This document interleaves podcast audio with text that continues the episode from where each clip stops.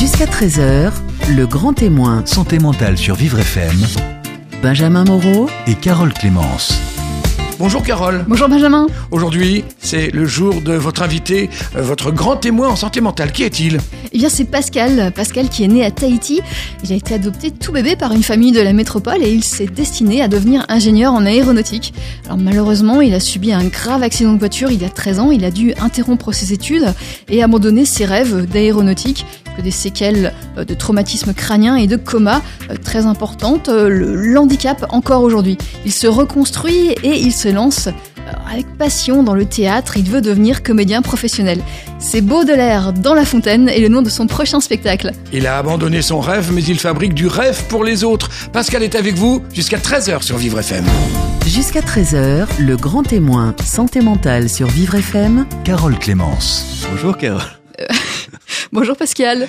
Euh, Pascal, euh, vous êtes né à Tahiti et vous avez été adopté. Est-ce que vous l'avez toujours su? Oui, j'ai toujours su, mes parents me l'ont toujours dit, euh, quand je savais même pas encore parler, ils, me- ils me le disaient, euh, Pascal, tu as été adopté à Tahiti, euh, tu es né là-bas. Donc ça n'a jamais posé de problème pour vous? Ça n'a jamais posé de problème pour moi, non, c'est, je l'ai toujours su. Mais à l'âge de 26 ans, vous avez fait des démarches pour retrouver vos parents naturels. Est-ce qu'il y avait un, un manque Vous vous ressentiez le besoin de d'en savoir plus? Qu'est-ce qui s'est passé?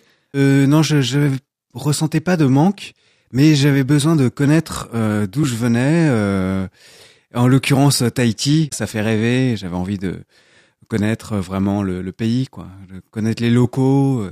Alors vous aviez une idée de, de qui étaient vos parents? Comment avez-vous procédé? Donc, euh, je savais que j'étais né à Tahiti. euh, je connaissais le nom de ma mère naturelle, et c'était euh, dans l'avion en allant à Tahiti. J'ai rencontré d'autres enfants adoptés euh, qui m'ont proposé de venir dormir chez eux au cas où. euh. C'est courant les enfants adoptés euh, de Tahiti? À Tahiti, ça se fait beaucoup. Les enfants fahamou, ça se dit comme ça. Il y a beaucoup d'enfants adoptés à Tahiti. ouais. Une mère euh, va facilement abandonner son enfant? Euh, je sais pas si on va parler d'abandon quand même, mais euh, de j'arrive, je peux pas le gérer toute seule. Euh, faut que vous m'aidiez. Euh, alors après, des fois c'est la famille, hein, euh, mais des fois c'est C'est la famille qui met la pression euh, pour, pour que l'enfant aille ailleurs? Euh, non non c'est la famille qui aide à, à éduquer l'enfant, enfin à, à, à le faire grandir en fait. Ça, le le le- le- l'enfant était élevé par les grands-parents plus que par les parents. Euh, Donc vous étiez dans l'avion, vous avez demandé, vous avez expliqué votre cas à, à tout le monde et, et qu'est-ce qui s'est passé? Voilà, c'est ça. Donc à un moment, je me, je me retrouve au milieu de, je sais pas, cinq, six personnes. Il y avait des stewards en vacances. Et, euh, et euh, je dis, voilà, moi, c'est la première fois que je viens à Tahiti. En fait, pas vraiment, parce que je suis né là-bas. Ma mère, elle s'appelait Odile Puero. Elle travaillait au Club Med à Moréa. Et là, il y en a un qui me regarde, qui me dit, non, c'est ma mère. C'est pas vrai Non, c'est c'est c'est vrai, c'est vrai, c'est vrai. On n'y croyait pas, on n'y croyait pas. Enfin, lui, il y croyait pas non plus. Moi, j'y croyais pas.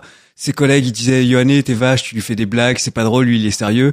Lui, il était, non, non, je suis sérieux, euh, voilà. Et c'était vrai? Et c'était vrai. C'est votre demi-frère. C'est- C'est mon demi-frère, voilà, c'est ça. Alors il y, a, il y a 180 000 habitants à Tahiti et vous êtes tombé euh, sur votre demi-frère dans l'avion Voilà, avant même d'arriver. voilà. Lui, il a été adopté à Paris aussi. Il a grandi, porte de la Chapelle, Fontainebleau, euh, et à l'âge de 20 ans, il est reparti là-bas. Mm. Donc lui, il a retrouvé euh, votre famille avant vous. Euh, voilà, c'est ça. Lui, il avait déjà retrouvé euh, sa famille, enfin hum, sa famille avant moi, parce que sa mère euh, adoptive s'est empressée de chercher les traces de sa, de de, de son passé euh, dès sa naissance et euh, et du coup a retrouvé la, a fini par retrouver la, la mère quand il avait 4 ans. Donc votre mère? Voilà, Donc vous avez la même mère et, et vous-même vous l'avez retrouvée, votre mère? Voilà. J'ai retrouvé Odile Puero. Je l'ai retrouvé euh, deux jours après mon arrivée à Tahiti, euh, il y a en 2007. euh, j'ai j'ai retrouvé ma mère. Mhm. Voilà. Et, euh, Ça s'est passé comment? J'ai- moi, j'étais très content de- dans, dans l'idée. Moi, j'y avais toujours pensé. Elle, elle a pleuré. Elle a pleuré. Elle, elle était très, très émue. Mais euh, moi, j'ai- j'ai j'ai pas pleuré. c'est- Euh, je, je sais pas. C'est- mais c'était c'était vraiment beau parce qu'en fait, après mon accident, j'avais beaucoup de mal à à récupérer. Euh, je m'étais dit euh, vraiment, bah, pas- je peux pas mourir maintenant. Je connais même pas ma vraie mère. C'était difficile, la rééducation. Vous avez eu un, un, très grave accident de la route euh, en 2004, on en, on en parlera tout à l'heure, euh, mais vous avez dû faire beaucoup de rééducation et, et vous êtes parti à la recherche de, de votre mère euh, quelques années après. Voilà, c'est ça. Et donc votre mère, elle, elle a été très émue euh, lorsqu'elle vous a retrouvé. Euh, comment ça s'est passé par le suite Vous avez euh, conservé des liens? Elle vous a invité chez elle? J'ai revu donc euh, bah, la grand-mère, euh, les cousins, les cousines, euh, les oncles, toute la famille, et puis surtout mon frère avec ses deux enfants, sa femme, et puis ma sœur avec ses, ses, deux enfants aussi. Une grande famille. Une grande famille. Et vous avez été accueillis comment? Ah, les bras ouverts. Ils étaient vraiment. J'étais accueilli très chaleureusement, quoi. Hum, hum. Euh, vous avez de, de, vraies relations avec eux aujourd'hui ou, ou c'est simplement euh, de la curiosité euh... euh oui, non, non, j'ai vraiment des vraies relations avec eux. Euh, C'est-à-dire que mon frère qui habite à Tahiti, lui, comme il est steward, il revient régulièrement à Paris. Et donc, on essaye de se voir autant qu'on peut. Et ma sœur, on sait au téléphone de temps en temps. et on garde contact par mail ou par Skype. ça... Et, et, votre père, parce que vous avez retrouvé votre mère, mais mais votre père. Et voilà, donc le père, non, le père, le père, ça, je sais pas qui c'est, c'est euh, un inconnu, quoi. C'est. Euh... Et alors, euh, d'après la mère, euh, bon, voilà, il, il serait peut-être euh, américain, voilà, mais.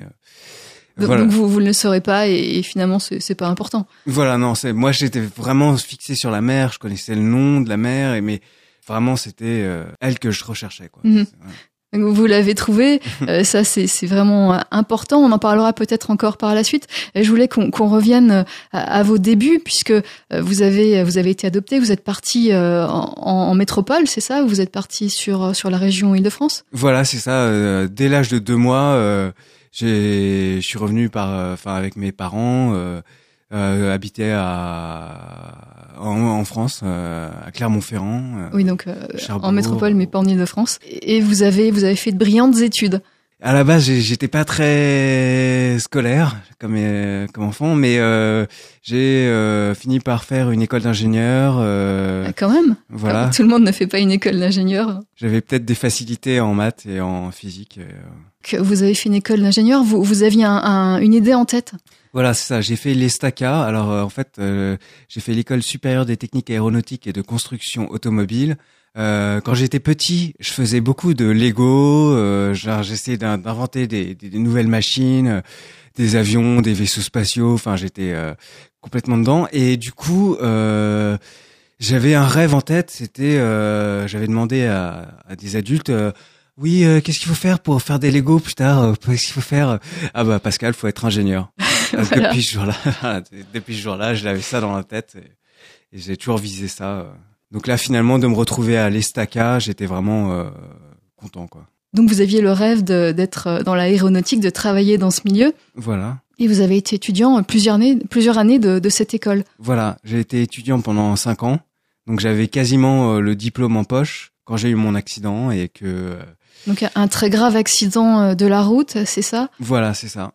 Et vous avez été euh, euh, très marqué. Est-ce qu'on peut en, en, dire quelques mots? Dans, dans quel état euh, cet accident vous a mis? Voilà, donc moi j'ai fait un traumatisme crânien. J'ai fait, j'étais dans le coma pendant deux, trois mois. J'ai été d'abord au lit, alité complètement. Ensuite du fauteuil roulant. Ensuite euh, j'ai réappris à marcher avec les kinés et euh, et puis j'ai fait de la rééducation pour mon cerveau, pour récupérer de la mémoire.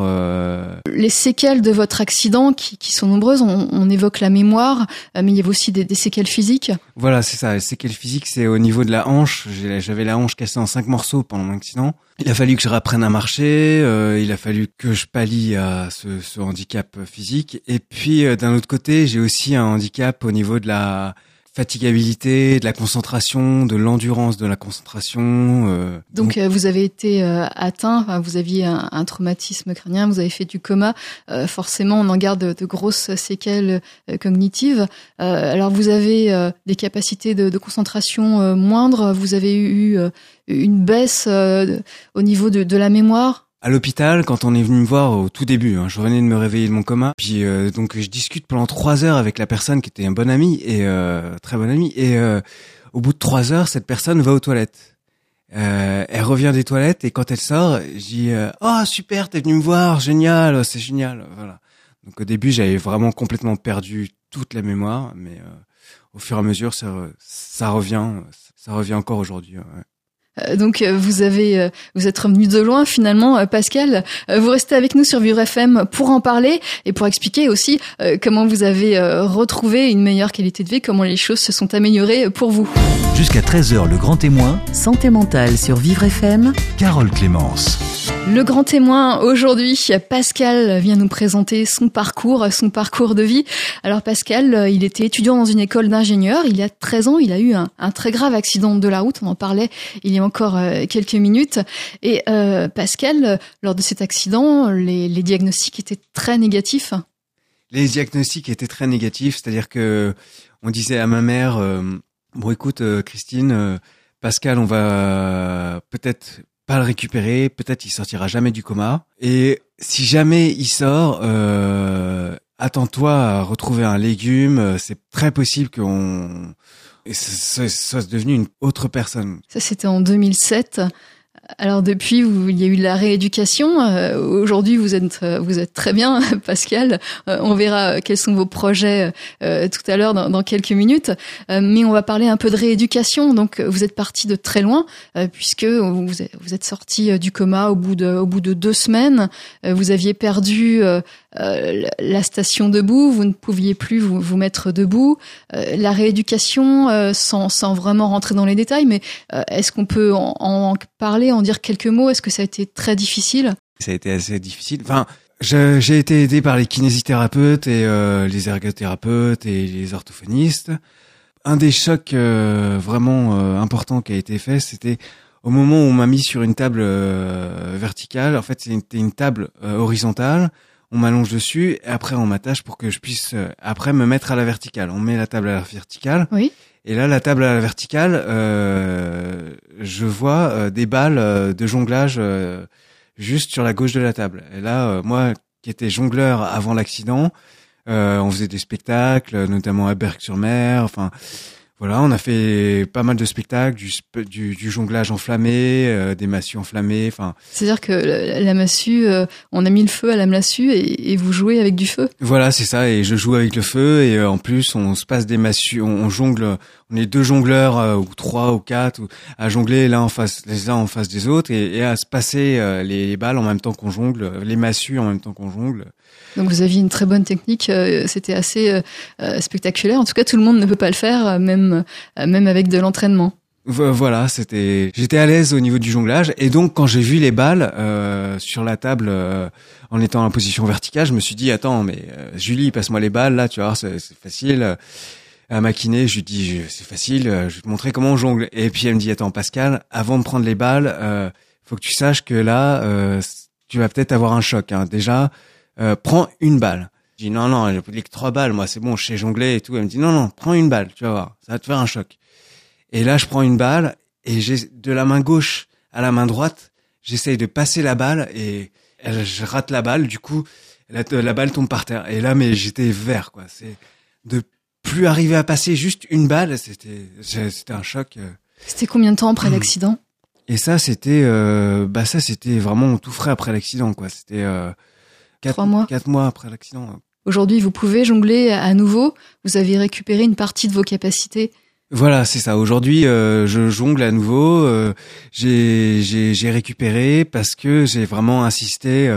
Euh, j'ai mis six mois avant de réussir à faire passer une balle d'une main à une autre. C'était vraiment ça a été très délicat, mais finalement j'ai réussi. Et puis après j'ai repris avec deux balles, ensuite trois balles. Et donc aujourd'hui vous en êtes au même niveau. Vous avez retrouvé votre niveau d'antan?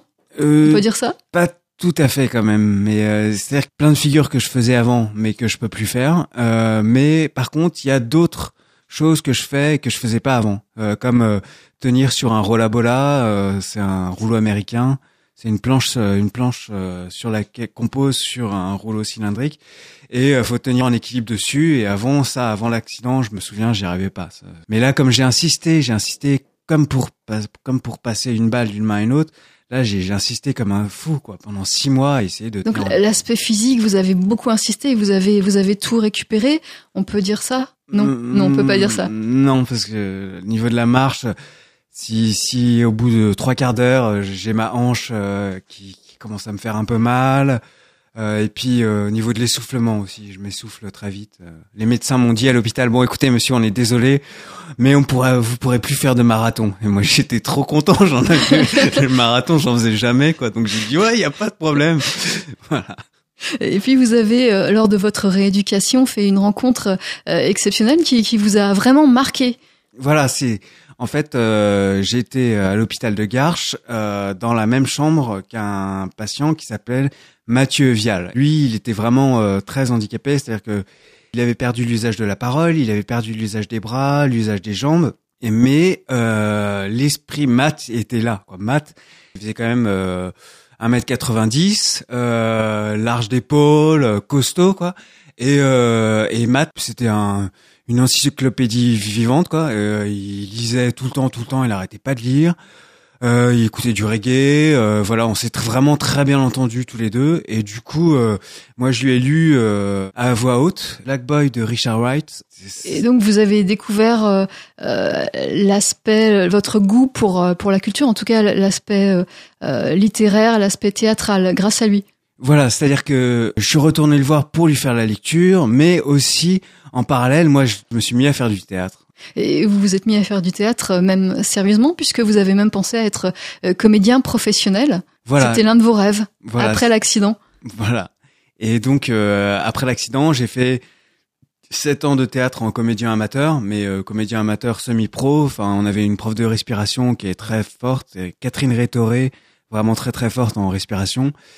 Euh, je travaillais des pièces euh, comme Hamlet, euh, en anglais, en français, euh, du Molière, euh, Les Fourberies de Scapin. euh, vraiment, j'ai- je me suis mis à- vraiment sérieusement au théâtre et donc j'ai fait un cours pro à Paris, euh, le cours Jean-Laurent Cochet. Là, j'ai vraiment travaillé le théâtre euh, professionnellement. Quoi. Mm. Pendant plusieurs années, vous avez travaillé pour être euh, comédien professionnel, pour pour en vivre de ce métier. Est-ce que vous y êtes parvenu?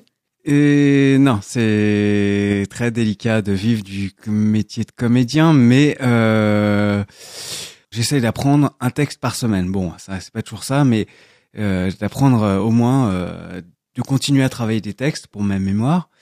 Du coup, j'ai un sacré panel de, de textes. Avec ces textes, j'ai écrit un spectacle qui s'appelle C'est beau de l'air dans la fontaine. Vous avez euh, suivi des cours professionnels pour euh, pour être comédien.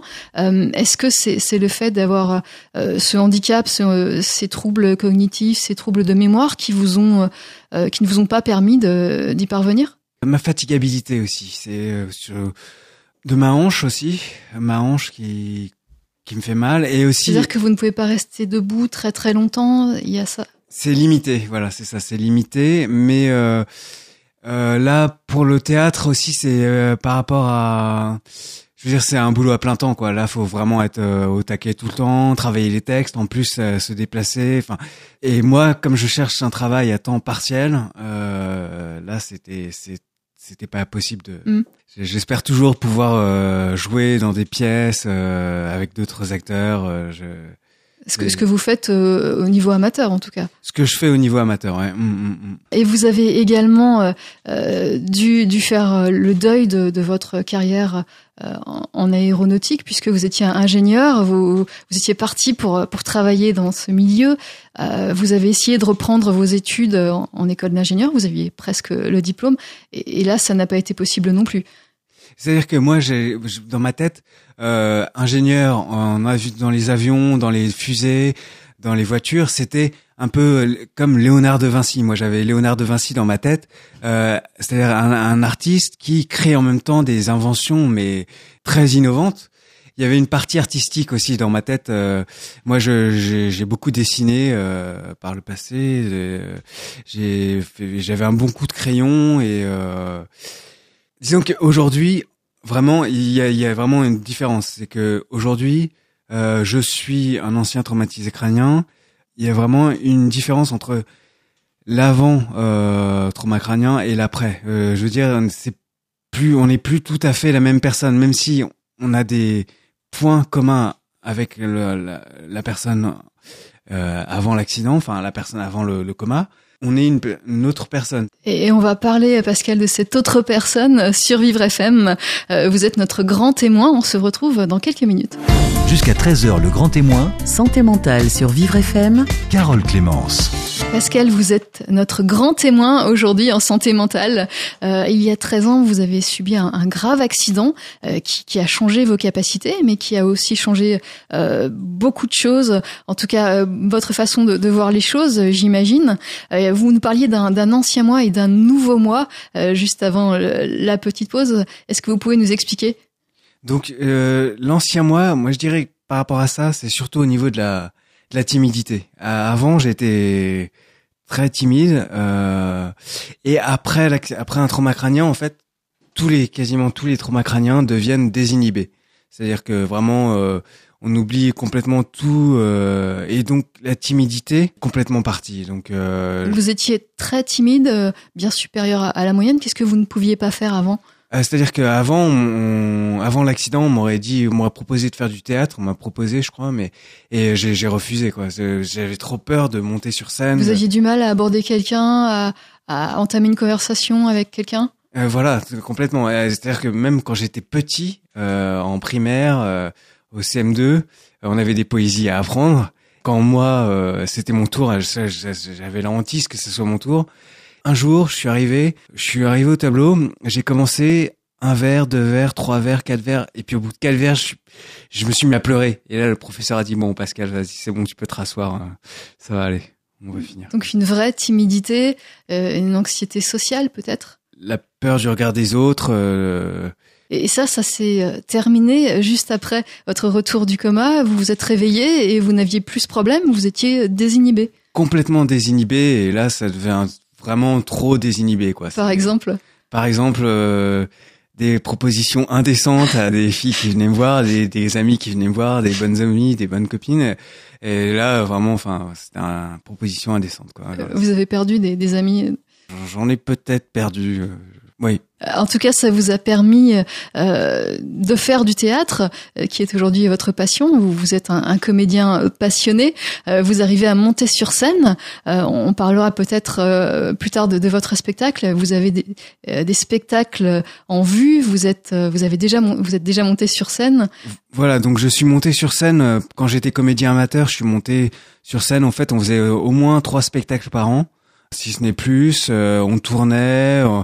Après, euh, dans le cours professionnel, du coup, on était au théâtre Jean Villard et sur la scène du théâtre Jean Villard, devant le, cours et le prof, euh, je, suis monté euh, cinquantaine de fois.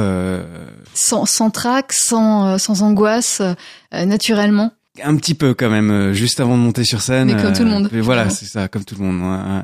Alors ça, c'est l'aspect très positif des choses.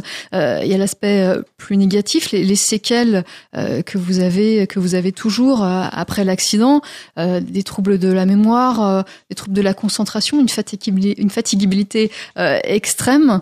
Est-ce que euh, vous avez changé votre perception euh, de vous-même? Est-ce que vous voyez, vous vous voyez différemment aujourd'hui?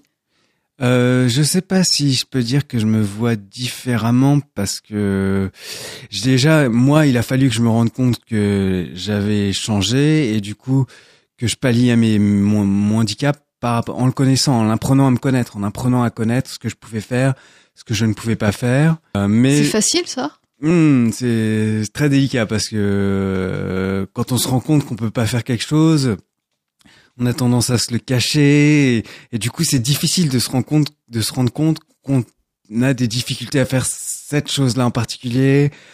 Déjà c'est un handicap invisible. Donc en fait euh, pour tout le monde il est invisible. Alors pour nous c'est c'est c'est très délicat à, à voir. Et comment on accepte euh, justement euh, le fait de, de ne plus pouvoir faire certaines choses, le fait par exemple de ne plus pouvoir euh, être ingénieur, ne plus avoir le, fonctionnement neuronal qui était le, le vôtre auparavant? J'ai mis très longtemps à, à me rendre compte que je pourrais pas être ingénieur et à, à faire une croix sur ce projet. J'ai mis vraiment très très très très longtemps quoi. L'avais toujours dans la tête et puis euh, comme c'est quelque chose que j'ai depuis que je suis tout petit, j'ai une passion pour euh, voilà et comme tous les enfants, euh, enfin voilà, moi je suis un fan de Star Wars aussi, Top Gun, Star Wars, euh, enfin voilà, c'est. et comment vous avez fait justement pour pour comprendre, pour vous forcer à l'accepter?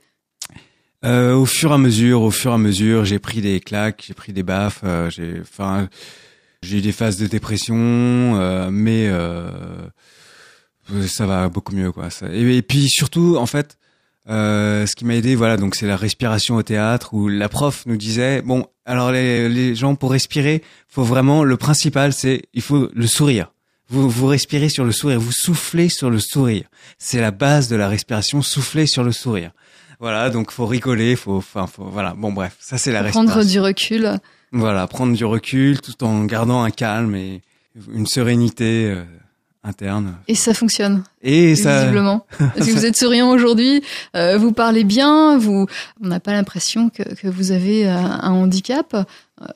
Vous avez l'air tout à fait dans la norme. Voilà, c'est ça. J'ai l'air tout à fait dans la norme, mais pour pouvoir bien parler, quand même avec le théâtre, j'ai fait beaucoup de crayons, du crayon. Alors faire du crayon, c'est on met le crayon entre ses dents et puis on essaye de dire le texte tout avec le crayon dans ses dents d'articuler le mieux possible.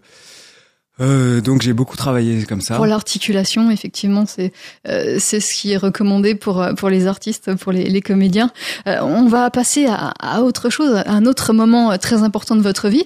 Euh, c'était il y a environ trois ans. Euh, votre compagne, vous avez rencontré votre compagne. J'ai rencontré ma compagne. Alors c'était un, un rêve qu'elle a fait. Expliquons euh, depuis le départ. Voilà, depuis le départ. Donc euh, ma compagne était avec moi au lycée. On était au lycée ensemble en seconde. Euh, en seconde, je lui avais fait une demande. Je lui avais demandé est-ce que Sophie, tu veux bien être ma copine? Et elle m'avait dit non. Alors du coup, j'étais bon, bah, j'ai pris mon vent et je suis rentré chez moi. Bon, voilà.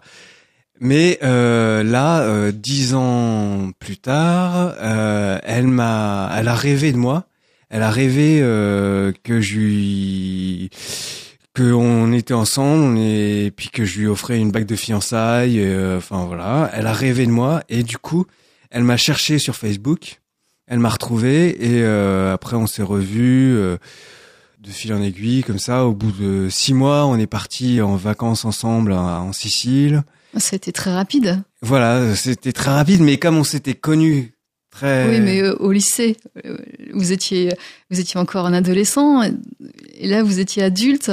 Au bout de six mois, vous décidez plus ou moins de faire votre vie avec cette femme. Dans la société d'aujourd'hui, euh, c'est connu qu'à 30 ans, on est encore un peu adolescent. Il y a quelque chose quand même. C'est les ados de 30 ans, ça aujourd'hui, il y en a beaucoup quoi.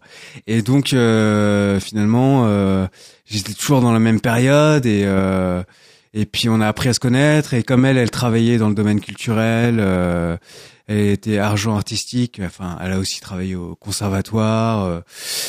Euh, euh, mais elle était dans le milieu et du coup elle connaissait bien. Elle est danseuse aussi. Euh, elle a une passion pour la danse. Euh. Donc elle a les mêmes passions que vous, euh, les passions, euh, une passion artistique, des, des, goûts, des goûts assez semblables aux vôtres. Et, et alors de cette rencontre a, a découlé quelque chose de merveilleux. Vous avez une fille aujourd'hui? Voilà, on a eu une fille. il y a maintenant Manon va avoir 18 mois. Est-ce que votre euh, après votre accident, vous aviez fait un, un trait sur euh, sur une vie familiale, sur euh, ce type ce type de relation, votre paternité, une paternité future vous, vous, aviez envisagé tout ça après votre accident ou vous pensiez que c'était pas ce serait ça se ferait jamais? Après mon accident, j'y ai pensé en étant célibataire. Je me suis dit ah ouais, quand même, moi je me verrais bien papa. Et aujourd'hui, donc, vous avez une petite fille, vous êtes papa, et, au niveau professionnel, ça va, ça va plutôt bien, euh, puisque vous avez, euh, vous avez, euh, vous êtes en train de retrouver le, chemin de l'emploi. Alors, pour l'avoir retrouvé, vous êtes passé déjà par le centre de remobilisation professionnelle de la radio Vivre FM, le, Media Lab. Est-ce que vous pouvez nous expliquer ce que ça vous a apporté en tant que stagiaire Le Media Lab, donc moi, à partir de quand j'ai essayé de reprendre mon école d'ingénieur et que j'ai fait mes stages en dans les bureaux d'études, euh, dans les entreprises. Euh, je me suis rendu compte de mes difficultés et vraiment je me sentais euh, en retrait par rapport à, au monde du travail. Je me sentais vraiment euh, vraiment trop différent pour pouvoir oser mettre mon pied dans le monde du travail. Et grâce à Media Lab, euh, j'ai retrouvé l'avantage euh, des- des- d'une vie professionnelle, c'est-à-dire que on retrouve un contact social. Vraiment, ça m'a ça m'a vraiment permis de retrouver euh, de, des- des collègues, quoi, des, des... Une expérience euh, que vous n'aviez jamais vécue auparavant? J'ai j'ai eu des collègues, mais euh, c'était c'était pas la même chose, c'était pas le même contexte. Ils connaissaient pas mon handicap. euh, je le cachais plus ou moins. Enfin voilà, c'était c'était compliqué. Tandis que là, on avait, on savait qu'on avait tous quelque chose euh, de spécial. Ça vous a aidé à accepter vos difficultés et, ça vous a remobilisé professionnellement puisque euh, aujourd'hui vous êtes en, en recherche d'emploi, vous envoyez des candidatures et, et tout dernièrement vous avez trouvé un, poste euh, pour pour les mois qui viennent. Voilà, c'est ça. Au théâtre euh, Montancier à Versailles, très prochainement, et euh, en tant qu'ouvreur. Euh, donc, euh, je suis content. Là, je remets un pied dans le monde du travail, quoi, vraiment. Donc un vrai travail. Euh, vous êtes vraiment euh, dans le monde professionnel euh, aujourd'hui, en tout cas très bientôt. Et puis votre passion, le théâtre, eh bien ça marche très bien aussi puisque vous montez un, spectacle qui va être présenté une prochaine fois dans quelques mois aussi. Voilà, c'est ça. J'ai fait mon premier spectacle en one man show, pour ainsi dire, tout seul à présenter des textes classiques avec des petites des petites transitions euh, écrites par moi-même. Euh, et mon spectacle, c'est sur des c'est euh, notamment avec des fables de La Fontaine, mais aussi avec des, des textes classiques de Molière, de Racine, de de Baudelaire. Et euh, mon spectacle s'appelle C'est beau de l'air dans la fontaine. Merci, merci Pascal d'être venu témoigner sur euh, l'antenne de Vivre FM. Vous étiez le grand témoin d'aujourd'hui et vous nous avez parlé de, de votre spectacle, de votre passion et de votre futur emploi. Euh, Merci en tout cas, on suivra euh, votre parcours. Merci à vous. Vivre